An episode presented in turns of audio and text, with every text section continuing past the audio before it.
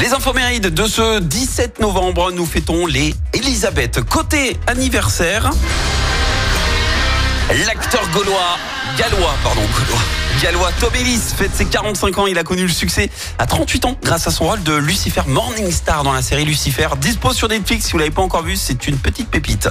C'est aussi l'anniversaire de l'actrice française Sophie Marceau, 57 ans. Elle a été révélée à 14 ans grâce au film La Boum. Qui lui a permis de devenir d'emblée une vedette du cinéma français. Et pourtant, c'était pas du tout son plan de départ. Elle n'était pas du tout fan de cinéma. En fait, elle s'est rendue au casting de la Boom conviction parce qu'elle voulait juste se faire un petit peu d'argent de poche. Et avec la Boom 2, elle obtient carrément le César du meilleur espoir féminin.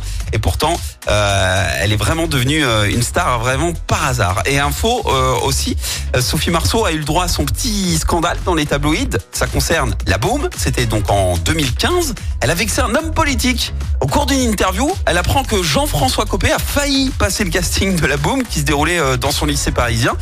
Et là, elle a déclaré Quoi? J'ai failli euh, jouer avec euh, Copé Eh, Peut-être que ça aurait rendu service à la politique s'il avait fini au cinéma.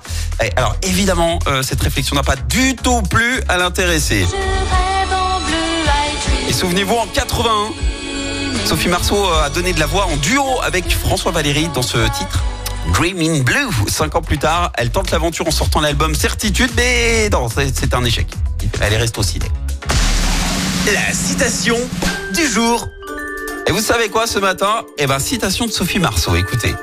Avoir 40 ans, c'est comme habiter dans le même appartement depuis autant d'années. À un moment, il faut faire du tri.